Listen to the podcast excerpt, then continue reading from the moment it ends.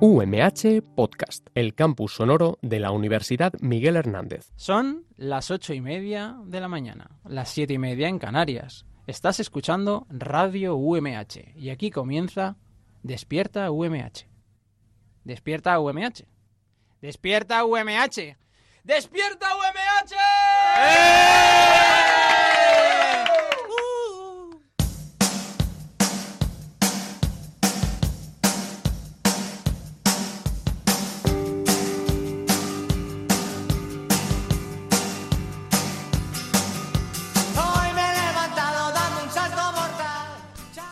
Buenos días a todas y a todos y bienvenidos a Despierta UMH. Hoy es martes 7 de enero, son las 8 y media de la mañana y como una buena forma de empezar el año nos hemos venido hasta Murcia y aprovechando el viaje tenemos con nosotros al alumnado del IES La Flota.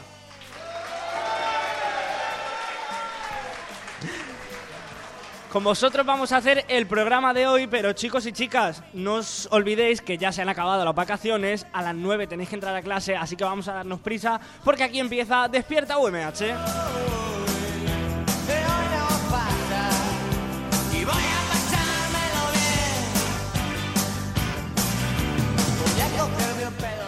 Para empezar bien la semana y aprovechando la visita que os hemos hecho, os vamos a hablar de una deportista de aquí de la flota que lo está petando, pero bien. Además conoceremos los mejores minerales que, enti- que entiende mucho de eso y que también, por si fuera poco, sabe tocar un instrumento un poquito desconocido en nuestro país. Y habla- hablaremos también con un cazador amateur. Bueno, vamos a ver qué encontramos en nuestra agendilla Yo soy Javier Rojas y os mando a través de mi voz saludos también de nuestro técnico J.A., nuestras compañeras Andrea Reynosa, Marian Vicente y Paula García y nuestro productor Roberto Prada. Recuerda que nos puedes escuchar en www.radio.umh.es y ahora también en Spotify la cuarta temporada. Y por si fuera poco, en todas las redes sociales posibles como arroba despierta UMH. Well, the years start coming and they don't stop coming. Fed to the rules and I hit the ground running. Didn't make sense not to live for fun. Your brain gets smart, but your head gets dumb. So much to do, so much to see. A mí cuando me dijeron, vienes a Murcia, digo, voy a investigar a ver qué cosas tiene Murcia. Entonces, aprovechando que estamos aquí en tierras murcianas, eh, pues os voy a contar un poquito 10 cosas. de Murcia, además, ¿no? Yo conozco un poquito de Murcia, la verdad. Es que su novio es de aquí. Es verdad, es verdad. Entonces, aprovechando que hemos venido a, a Murcia, a la capital de la región, os voy a contar 10 cosas que a lo mejor no sabíais que, que tiene vuestra región. El primero, el pastel de carne. ¿Lo conoce alguien? No. Yo, aquí nadie levanta la mano, nadie lo conoce. Hay gente que no, ¿eh? Ojo. Eh, bueno, pues es Un uno... segundo. ¿Quién de aquí no conoce el pastel de carne? Ha- Había otro Leo, yo creo, en el no, ¿eh? Pues Es ya está. un, es un Todo el hojaldre, mundo para quien no lo conoce. sepa. Roberto, a ¿Se oye? cuéntanos. ¿Se me oye? Sí. Sí. Bien. Tocayo, ¿qué pasa con el pastel de carne? Porque está muy bueno. Está, Eso es lo que tenía que decir. Eso, eso era todo. Hemos parado el programa para que quede claro que está muy bueno. Para quien no lo sepa, porque no sea de Murcia, es un hojaldre con ternera, chorizo, huevo y algunas especias. Se come mucho aquí en la capital. Otra segunda cosa, sus playas. ¿Habéis ido a San Pedro, a los Alcázares, a Águilas, a Mazarrón? Seguro que alguien de aquí ha ido a esas playas, ¿verdad? A que son buenísimas. Son muy buenas. Hombre, si es que son buenas. Pero también tiene más cosas. En tercer lugar, los monumentos. La Catedral de Murcia, el Anfiteatro Romano de Cartagena, la Cruz de Caravaca. Será por monumentos en la región de Murcia, ¿eh? Hay muchísimas cosas, ¿verdad? Muchísimas, muchísimas. Es una maravilla Murcia. Venga, Roberto quiere decir algo. Que está Cuéntanos, saltando Roberto. ahí en medio. Hay alguien que no ha querido levantar la mano. No sé si le gusta el pastel de carne, pero... Hola, ¿cómo te llamas? Yo, Pablo. Pablo, ¿eres vegetariano? Sí, sí. ¿Comes pastel de carne? No. ¿Porque estás en contra del consumo de productos animales? No estoy en contra, pero yo qué sé, no, yo respeto. Yo no como carne y ya está. Muy bien, muy bien. Me parece ¿Pero genial. tú solo te- eh, consumes vegetales? ¿También tomas leche o no? Leche y huevo también. Vale, o sea que eres vegetariano moderado. Sí. A ¿Y media. en tu casa todo el mundo come carne o la gente también en casa come solo vegetales? Todo el mundo come carne en mi casa. Eres, eres el único, el valiente. Yo creo que sí. Bueno, pues muy bien, una persona que tiene su propia visión. También, también la región de Murcia tiene buenas fiestas. El bando de la huerta, los carnavales de Águilas, la vendimia de Jumilla o los cartagineses y romanos de Cartagena, que seguro que más de uno ha ido para allá. También tiene artistas. De aquí ha salido Povedilla, el de los hombres de, de Paco. No sé si lo conoceréis, pero seguro que sí. La tía Choni en Los Serrano, también es de Murcia. Han salido cantantes como eh, Blas Cantor, Ruth Lorenzo, el ciclista Alejandro Valverde o el tenista Nicolás Almagro. También tiene otras cosas muy importantes, no olvidemos los limones, que valen para todo en Murcia. O sea, cualquier cosa se adereza con un poquito de limón. Y sobre todo, lo que nos dan los limones, sus hojas, el paparajote murciano, que lo habéis probado, ¿verdad? También, aunque esto esté un poco feo de- decirlo, las universidades, la de Murcia y la Politécnica de Cartagena, en la que podéis estudiar edificación, arquitectura, óptica veterinaria, marketing o pedagogía. Ojo ahí, ¿eh? La novena cosa es su peculiar manera de elegir los nombres para los pueblos. Puente Tocinos, Noniay, Alcantarilla, Los Infiernos, Las Torres de Cotillas, La Paca, Molino de Ribao, Escombreras o Almendricos. Esos pueblos no se encuentran en el resto de España, ¿verdad? No, porque están en Murcia. Bien, María. Y la décima cosa, la décima cosa más bonita y más buena que tiene la región de Murcia, Ojo, ¿sabéis cuál ojo, es? ojo. ¿Sabéis cuál es? El alumnado del IES La Flota. Aplauso fácil. Por cierto, ¿sabéis que la persona más longeva, la persona que más años tiene de toda la región, es del barrio La Flota y tiene 110 años? 110 años, chaval. Ojo, ¿eh? Madre mía. Y otra de las cosas que la región de Murcia tiene para ofrecernos es la caza. Y para, para hablar de ello contamos con, con un experto cazador, con Mario, Mario. Sánchez. Buenos días. Hola, buenas. Mario, eh, ¿desde cuándo podríamos decir que practicas la caza? ¿O de cuánto, ¿Desde cuándo es- eres aficionado a esta práctica? Mm, un año aproximadamente. Desde hace un año. Sí. ¿Y mm, tú eh, tienes carne propio o, o acompañas a alguien? No, el que posee la licencia es mi padre, pero yo lo acompaño. ¿Y tu padre desde hace cuánto caza, más o menos? Mm, también cosa de uno o dos años, pero tiene la licencia de mucho antes. Eh, tu padre tiene la licencia de hace mucho. ¿Y qué tipo de caza realizáis? Realiza él principalmente, pero tú le acompañas. ¿Qué tipo de caza suele hacer? Menor. Em, Menor. Sí, Como el mar. sí, sí. A ver, Marian, ¿qué te pasa? ¿Ese, ese ataque de risa? ¿Qué ha pasado? Que no sé lo que es caza menor. Digamos que son eh, animales más pequeños, ¿no? Sí. Tengo... Por ejemplo, hay distintos tipos de permisos y depende del animal. Si no tienes el mismo permiso para cazar un pájaro que una cabra. Vale. Ojo, ¿eh? ¿Y tu padre qué puede cazar? Pájaros, Vale. Pero no cabras. no. ¿Y conejos? No, di Mm, que no. Bueno, es que no sé cómo va a cazar Di un que no. conejo. ¿A que no? ¿A que no puede cazar conejos No, su padre? los conejos, los conejos no. No, no, conejo. no. ¿Y, y no te da pena acabar con la vida de esos animalitos, Mario? Em, depende de cómo lo mires. Es que normalmente... Si lo miras de espaldas no te va a dar pena. No. Normalmente no. La mayoría de las veces que vamos ni siquiera se, se caza. Ah, es ¿no como estar en contacto con la naturaleza. Y aparte, pues, si consigues cazar algo, pues eso que obtienes. O sea, lo intentas, pero hay veces que no se consigue cazar. La mayoría de las veces. Es, es mucho más difícil de lo que se cree. ¿Y No, cómo, el- cómo es la sensación de vuelta a casa sin haber cazado nada? Un poco triste, ¿no? no em, a pasar el día en la naturaleza escuchando como que tienes que man- esta- no sé cómo explicarlo pero Sí, estás que- cerca de la naturaleza, estás en contacto con, la, con los animales, ¿no? sí, y mantenerte sigiloso entre comillas porque a la mínima se pueden espantar interesante, ¿eh? ¿verdad, María? Sí, sí. Bueno, Mario, pues eh, muchísimas gracias por contarnos tu, tu experiencia. Un fuerte aplauso para Mario, por favor. Y además de la caza, hay una cosa muy importante que todos deberíamos hacer y es donar sangre. Por eso vamos a conocer los puntos de donación para la provincia de Alicante en el día de hoy.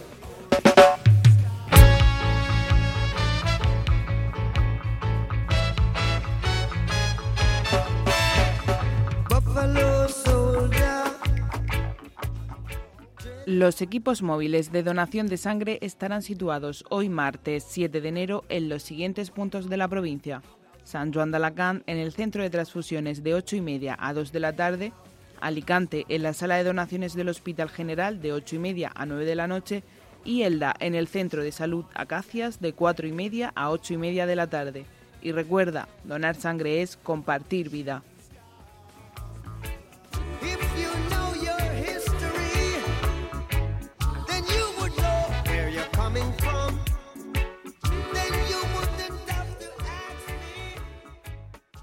Despierta UMH. Una razón para no ir a clase. Pero tenéis que ir a clase. O sea, no os lo planteéis. Tenéis que ir. Esto no es un y sí, sí. No, no, no. Hay que ir.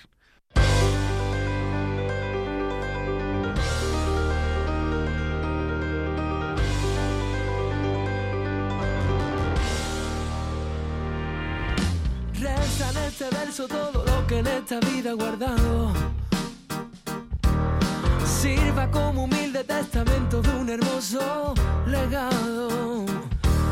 Dejé el amor. Veo por ahí alguna boca en movimiento cantando este tema de Pablo López, ¿eh? Lo veo por ahí, no sé dónde, no, no sé si quiero volver a mirar. Eh, son las o- 8.41, las 9 menos, menos 19 de la mañana, y nuestra compañera Marian creo que se ha traído hoy a una gran deportista, ¿no es así? A ver, yo no me la he traído, la tenía el instituto. Lo que pasa es que me la he encontrado La por ahí. reclutado. Me he puesto a hablar un poco con ella y me ha parecido súper interesante y he dicho, venga, vamos a que todo el mundo te conozca. Hola, Paula. Hola, Eh, me han dicho por ahí que eres campeona de España de triatlón, ¿verdad? sí, bueno, soy campeona de España de triatlón por equipos y tercera del ranking nacional. Muy, muy bien. Cuando eras pequeña, ¿practicabas algún otro deporte? No solo este, llevo practicando este deporte desde hace ya 10 años. ¿Diez años? Sí. ¿Y por qué empezaste a practicar este deporte? Pues de pequeña me encantaba nadar, iba a un club de natación y a los 6 años, como mi padre hacía triatlón, pues me dijo, pues prueba a hacer un triatlón, lo probé, me gustó mucho, así que continué. ¿Hiciste el triatlón con tu padre? No, yo sola. Entonces, este deporte es como que de generación en generación. ¿Tú crees que a tus hijos le dirás también que hagan triatlón? Bueno, es que es muy duro, no los obligaría. Es, es muy duro, ¿no? Sí, es muy duro. ¿Qué tiempo suele hacer tu padre más o menos en un triatlón? Bueno, eso es muy relativo porque en un triatlón la distancia no es siempre la misma, entonces pues en un triatlón de distancia media es alrededor de una hora y poco y ya un triatlón corto, que es lo que hace la categoría de los menores en media hora y ya un triatlón olímpico son dos horas. ¿Y tú ahora mismo cuál crees que podrías hacer? Si tuvieras que hacer alguno. Yo en mi categoría se hace uno que es de 45 minutos y luego también hay otro que es el de la hora y poco. Eh, por ahí me han dicho que has participado en la Copa África. Cuéntanos cómo ha sido esa experiencia. Pues la verdad es que estuvo súper bien porque viajar a otro continente está muy guay y ver a otras chicas de otros países te, te pone muy nerviosa pero a la vez estás súper entusiasmada con participar y que la selección española te haya seleccionado para ir pues te sientes muy motivada. Eh, he visto que quedaste en el top 10 de... Sí, la octava. Muy bien. Un, aplauso, para por ella, favor. hombre. Tiene un poco de vergüenza, ¿eh? me Sí, parece a mí. la pobre. Pues eh, está súper bien que hayas representado a España, te has quedado octava, enhorabuena, de verdad. O sea, Gracias. Es que sí que es verdad que has dicho antes que es un deporte muy, muy esclavo y a a mí me lo Sí. parece, la verdad. Yo tengo un amigo también que hace y es... Sí, es muy ¿Cuántas esclavo. horas entrenas? Pues entreno todos los días de la semana entre 4 y 5 horas al día. Todos los días de la semana. ¿Y cuándo estudias? Pues después del instituto, después de comer un poco. Sí, eso, ¿no? Sí. ¿Quiere, quiere Sí, ser si me astro- apetece o no estoy cansada. Quiere ser astrofísica, no sé cómo vas a poder llevar las dos vidas. Bueno, ya, te lo ya veré, ya veré. Va a estar ¿Pretendes- complicado, ¿eh? ¿Pretendes Sí. seguir con el deporte? Sí, es mi objetivo principalmente. Tu objetivo es el deporte. Sí. Bueno, está muy bien. Hmm. Mira, vamos a... El otro día estuve buscando algunas curiosidades así un poco, no sé, que me parecieron interesantes. Así que vamos a jugar y voy a hacer preguntas de deporte y podéis jugar todos. Y el público si quiere jugar también. No pasa nada. Venga, Roberto me está levantando la mano porque me quiere interrumpir otra vez. No, no, solo para decir que sí, que el público juega. Estoy aquí con todo Ah. este sector, todo este sector es mi equipo. ¿Cómo te llamas? Ana. Ana y Karen.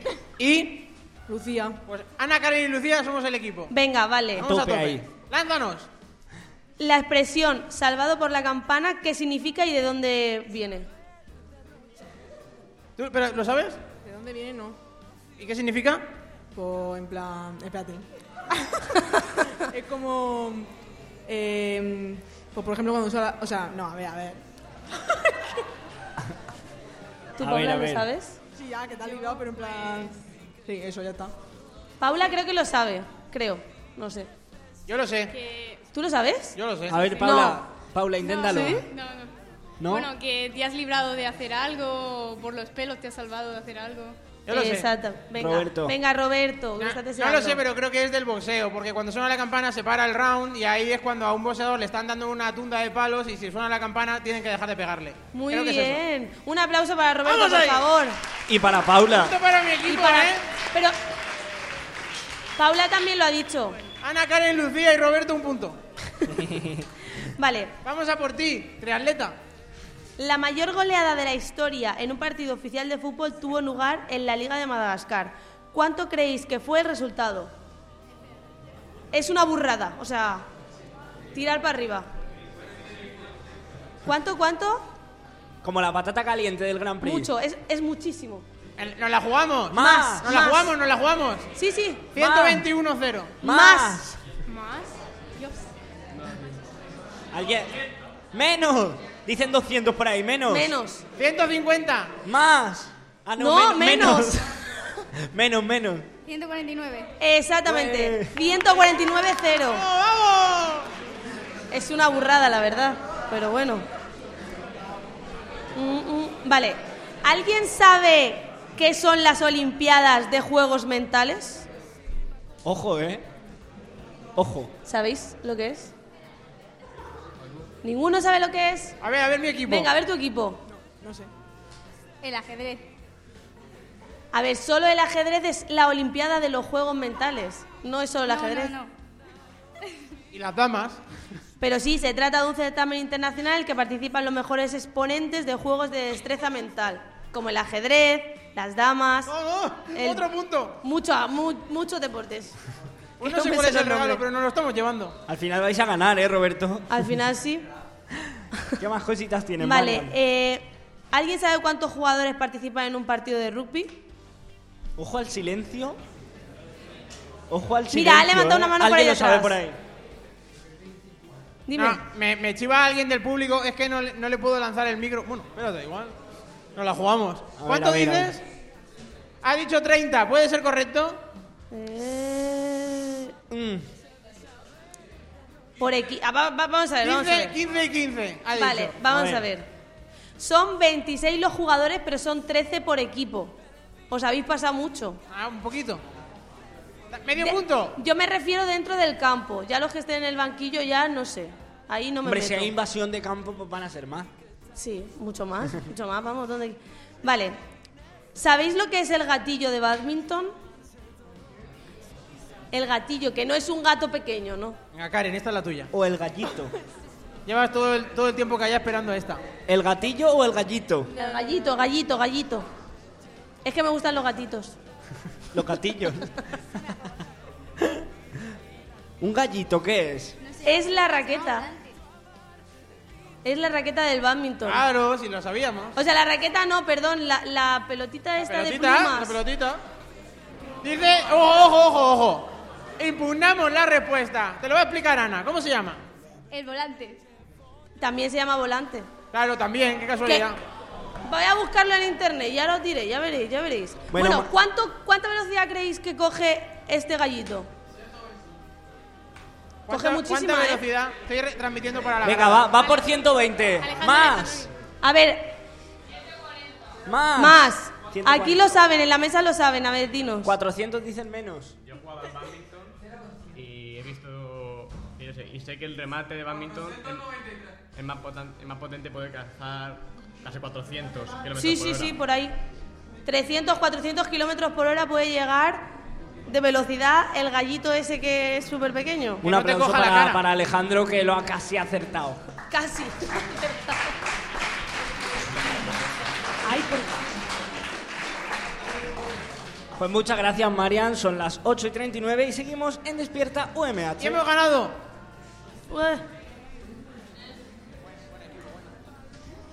Despierta UMH, el mejor programa de Radio UMH, el superprograma, el programón, el maravilloso programa. Por favor, dejad de apuntarme.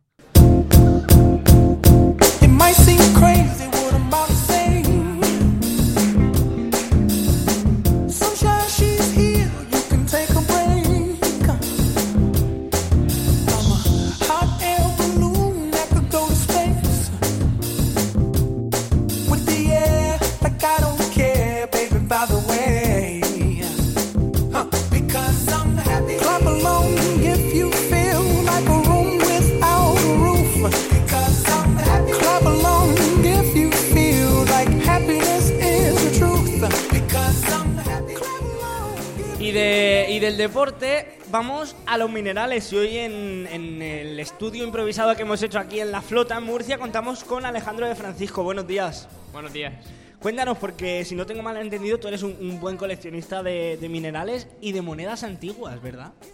Sí, bueno, monedas estoy empezando a coleccionar ahora, pero sobre todo coleccionando minerales. Minerales. ¿Y, y cuándo empezó esa afición por los minerales? Pues empezó hace unos cuantos años. ¿Sí? Empe- Empezó hace unos cuantos años que yo me empecé a interesar por las piedras y, y bueno, sobre todo me atrae eh, la belleza de algunos y evidentemente y también eh, las condiciones en las que se forman y el tiempo que ha de pasar hasta obtenerlo. Vale, y para ti, ¿cuál es el, el mineral más curioso que, que has llegado a ver? Así, en una, en una búsqueda que digas, mira qué, qué piedra más bonita me he encontrado. Bueno, yo fui a las minas de la Unión y ahí nos enseñaron eh, que la mina de la Unión es una mina de pirita, Sí. que es conocida como el oro de los tontos. ¿Y sabes por qué viene? ¿Sabes de dónde viene? Sí, la perita es que por su reflejo con el sol a veces parecía que era oro, era dorada, pero en verdad la llamaban el oro de los tontos porque luego pues la perita no vale prácticamente nada. Qué interesante. ¿Y, y para ti ese es el mineral más curioso que has llegado a ver? Es curioso porque cristaliza en forma cúbica. Si te fijas, siempre son cubos las peritas. Es- eso sí es verdad. No nos habíamos dado cuenta nunca, ¿eh, María? No, yo que no. Nunca me he encontrado ninguno. Yo es que de hecho voy a decir más. Porque yo creo que me encuentro una pirita y no sabría Yo sí. identificarla. Yo sí sé lo que es, pero no. Yo tengo un problema, eh, Alejandro, me, me voy a tener que ir contigo a que me, a que me enseñes. ¿Y cuál es el, el mineral más caro que tú posees ahora mismo? Más caro. Para ir a robártelo más que nada. Para ir, para ir a tu casa a robarte, por supuesto. Pues a ver, yo creo que el más caro, en, en verdad no lo sé, pero yo creo que eh, el más caro se llama Apa- Apatito, ¿Sí? que me lo regaló un, un dependiente de una tienda, pero me regaló un trozo muy chiquitito. ¿Y, y qué precio podría tener más o menos ese trozo? Ese trocito, nada, apenas nada. Lo que Pero pa- un buen trozo de ese Un- mineral. Un trozo ahí grande. Sale, yo que sé, eh, por ejemplo, 50 euros o algo así. ¿Y ese es el más, más. el más caro que hayas podido ver? Que haya podido, a ver, ver en persona y, bueno, por lo menos poseer, sí. ¿O el más caro que conozcas, aunque no lo tengas en persona? Hombre, más caro que conozca, pues como el diamante, es el más Claro. caro. ¿Y a cuánto está el diamante ahora mismo? Esto es como, como en la frutería. ¿Cómo ¿Cuánto tienes el diamante? El kilo de diamante. Actualmente no lo sé, pero... Yo sé- bueno, a ver, hay minerales más caros que el diamante, pero el diamante es el más conocido. Lo que pasa es que, bueno... Y otro, otro más ¿Cuál caro es que el diamante. mineral que tú mm, digas el más caro? Que tú lo conozcas. Pues ahora mismo no me acuerdo del nombre, pero yo sé que hay... Me parece que un, es que no me acuerdo del nombre. Eh, cuesta a lo mejor 20 millones De euros. de euros el kilo o así. 20 kilo. millones de euros el kilo. Ojo, ¿eh? Puede ser que sea un metal, que es el rodillo. Mm, no, metal no, no suele ¿No? ser- mina- los minerales no suelen ser metales, son formaciones rocosas. Es que, bueno, aquí en internet, que tampoco vamos a fiar mucho, pero bueno, pone que el más caro es el diamante y el metal, el rodillo, también es el más caro del mundo. El rodio. Rodillo, rodillo, no sé, no sé pronunciarlo, pero sí. Pues, Y cuéntanos, Alejandro, eh, tus minerales, además de buscarlos por la naturaleza, ¿los consigues de alguna forma, como por ejemplo comprándolos por fascículos en el periódico? Bueno, no por fascículo, pero sí los compro la gran mayoría, porque hay muchos que vienen, vienen de otros De países. exportación. Claro. De importación aquí. Voy voy a hacer un inciso y pone que un kilo de rodio mm, cuesta 46 millones de dólares. O sea que igual Sí. Es caro, ¿eh? Sí, sí. Bueno, y, y Alejandro, además de coleccionar minerales, en el poco tiempo libre que debe quedarte, eh, tocas el, el pícolo, ¿verdad? Que para quien no lo sepa es una flauta chiquitita, ¿verdad? Cuéntanos. Sí, eh, yo empecé tocando la flauta, bueno, sigo tocando la flauta, y el piccolo es eh, una flauta, así, eh, de menor extensión, ma- más, pequeñita, pero que la digitación es la misma. Y la curiosidad es que el piccolo suena una octava por arriba Una octava por arriba se, Sí. se, se, mm, respecto a la flauta. se entona, no se... ¿Cómo se llama cuando, cuando regulas las notas de un instrumento? Se afina. Se afina una octava superior al, al resto de instrumentos normales, ¿no? Eso es como, como el, el cello y el violín, por ejemplo, ¿no? Que se afinan de manera diferente, tengo entendido igual, por ejemplo. Sí. Los de cuerda. ¿Y, y cuándo te decidiste, dijiste, venga, voy a empezar a tocar el piccolo? ¿Y cómo te surge eso? Porque es un instrumento casi desconocido que de la noche a la mañana no te viene la, la gana. Sí, pues yo empecé a tocar la flauta hace unos tres años y empecé a tocar la flauta. Y entonces yo tengo entendido que los flautistas, la gran mayoría, cuando ya llegan a grados superior, pues eh, lo que hacen es en las orquestas muchos alternan entre flauta y flautín. Lo que pasa es que también hay gente que se especializa en flautín. Entonces yo pues me interesé por el flautín, que no es un instrumento así muy conocido, y pues digo, voy a tocarlo. ¿Y nos harías una demostración aquí, en la radio, a todos? Sí, si quieres puedo ir a... Es que se lo ha traído. Sí. Entonces, Pues- pues vamos a pedirle que nos haga una demostración. Pues Alejandro, por supuesto, nos vas a hacer una demostración. Pero antes, mientras, de- mientras te preparas, os tengo que decir que para despedir nos vamos a quedar con él de fondo. Ha sido un verdadero placer estar con todos vosotros aquí en la flota.